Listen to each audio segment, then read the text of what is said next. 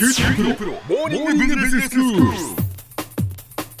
日の講師は九州大学学術研究産学官連携本部教授でロバート・ファン・アントレプレナーシップセンターセンター長の谷口博文先生です。よろしくお願いします。よろしくお願いします。あの先生が本を出版なさって幻冬社から制作イノベーションという本がえー出版されております、この中から、えーシリーズでお話しいただけるということなんですそうがですね、はい。あのこれはあの制作デザイナー養成講座っていうのをやってますけれども、その制作デザインについて、まあ、これから少しシリーズでお話ししたいなと思っています。デザインというとこう服のデザインとかねあの物のデザインとかそういうことだと思いますが制作つまりその政治というか、まあ、制作も作っていくデザインする。っていうことなんですね。そうはい。ええ。今あのプロダクトデザインに限らず、ええサービスデザインはい。という言葉もあるんですけれども、おその中で特に公共セクターのデザイン。えという意味で言うとこの制作デザインという言葉が、あのもともと言われてたんですが、ええ。私も、えー8年前からずっとこの言葉を使ってやってるんですけども、はい。特にやっぱりイノベーションの時代になってきたので、まあ、そういった意味合いを込めて今回この本を書いてみました。はい。でまあ、今回、その制作についてもですね、えーそれを一体誰が作るんだというところについて今回はお話をしたいと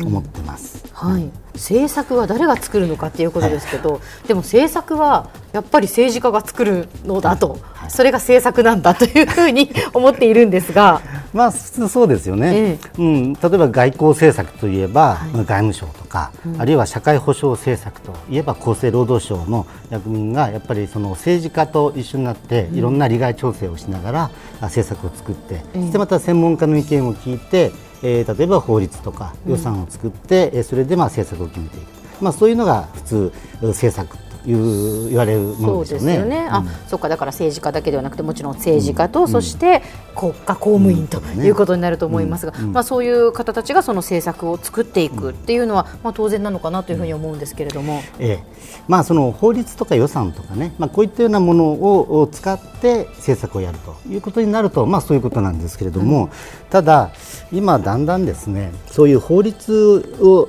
を作って、えそれがまあ特に公務員とか霞が関とかあるいは国会で議論をしてでそれでまあ全国一律にやっていくとそういうやり方で本当にそのこれからうまくいくんだろうかなと。えー例えばですね今あの特に問題になっている地方創生、ええ。あるいは人口減少問題、はい。これは特にあの田舎の方に行くとですねもう本当に人がいなくなってで生活にも困るといったようなことが起こっているわけですね。はい。でこれを、まあ、国が地方創生という形で今政策を進めています。でそのことはもちろん大事なことですからい。いんですがじゃあどうやってやるかということなんですよね。まず国は最初に法律を作りました。はい。でこれはあの町人仕事創生法という法律ができたんですね、でこの中にいろいろ書いてあるんですけども、えーまず人口の長期ビジョンをを作ります、で町人仕事創生総合戦略というのを作りました、これをひな形にして自治体にも同じようにその長期ビジョン、まあ、人口ビジョンですね、それからその地方版の町人仕事創生総合戦略というのをまあ作るように求めたわけです。はい、で自治体がそれぞれですね、まあ、大体1700とか、えー都道府県47あるわけですよね。はい、でこれがそれぞれ作っていく。しかしこれって本当にそれで人口が全部足し合わせたら増加するんだろうか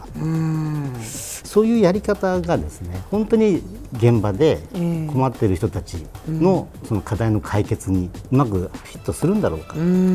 で特にあの補助金を中心にしてやろうとするとですねどうしても国が条件を示してでそれに合ったプロジェクトを作れば交付します。と、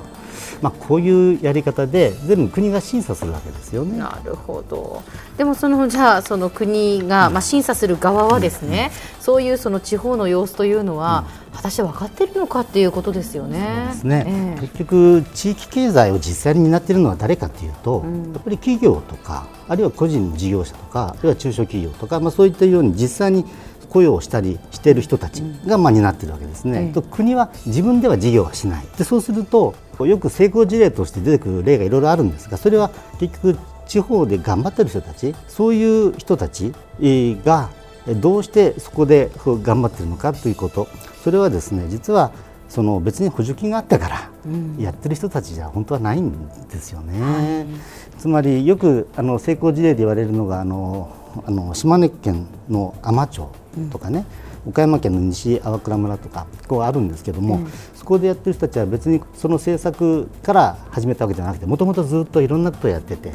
で自分たちはここで若い人たちに来てもらって、うん、えー、いろいろ新しいことやりたいとかそういった新しいせあの製品を作って売ることによってえー、その森を守りたいとか、まあ、そういうことをやってる人たちがいる。ちなみに先生その島根県の海士町とか岡山とか、ええ。その具体的に、まあ、簡単に教えていただきたいんですけどどんなことで成功したんですか、えー、例えば島根県の海士町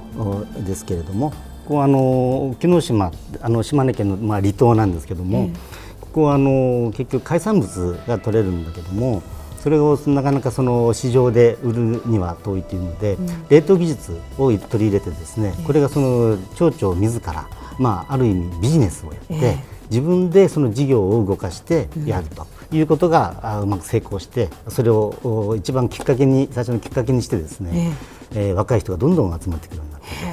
というような実例もあるわけですよね。まあでもそうやって自分たちでやっぱり何とかしなければいけないっていうことで動く人たちがいるっていうことなんですね。おっしゃる通りです。えー、まさにそういうその自分事としてプロジェクトを動かす人、うん、でまあある意味リスクを取ってその事業の責任を取る、うん、そして他人事じゃなくてですねやっぱりそこに根を生やしてそして人を雇ってそしてそこであのなんとか生活を良くしていこうというふうにその情熱を持った人、うん、まあ、そういう人がいるということが、まあ、いわばそういう事業の成功に結びつくわけですよね。はい、結局政策っていうのはまあ社会課題を解決する手段ですので、ええ、実際にプロジェクトを成功に導く、まあ、そういったノウハウを持っている人、まあ、この人たちが政策を作るときに一緒に関与しているこういうことが大事なのではないかということです。では先生今日のまとめをお願いします。はい。えーまあ、政策を作るときにはその現場の当事者である民間人とかあるいは NPO などがその関わっていかなければなかなか実際に成功に至るような政策にはならないと。いうことでそこが非常に重要だということを今日申し上げました。今日の講師は九州大学学術研究産学官連携本部教授でロバート・ファンアントレプレナーシップセンターセンター長の谷口博文先生でした。どうもありがとうございました。どうもありがとうございました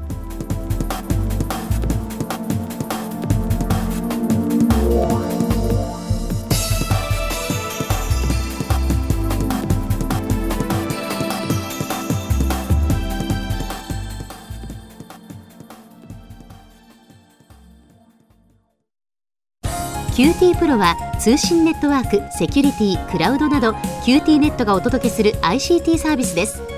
九州中に展開した光ファイバー網を基盤に一番身近なビジネスパートナーとして九州の企業自治体の皆様をサポートします。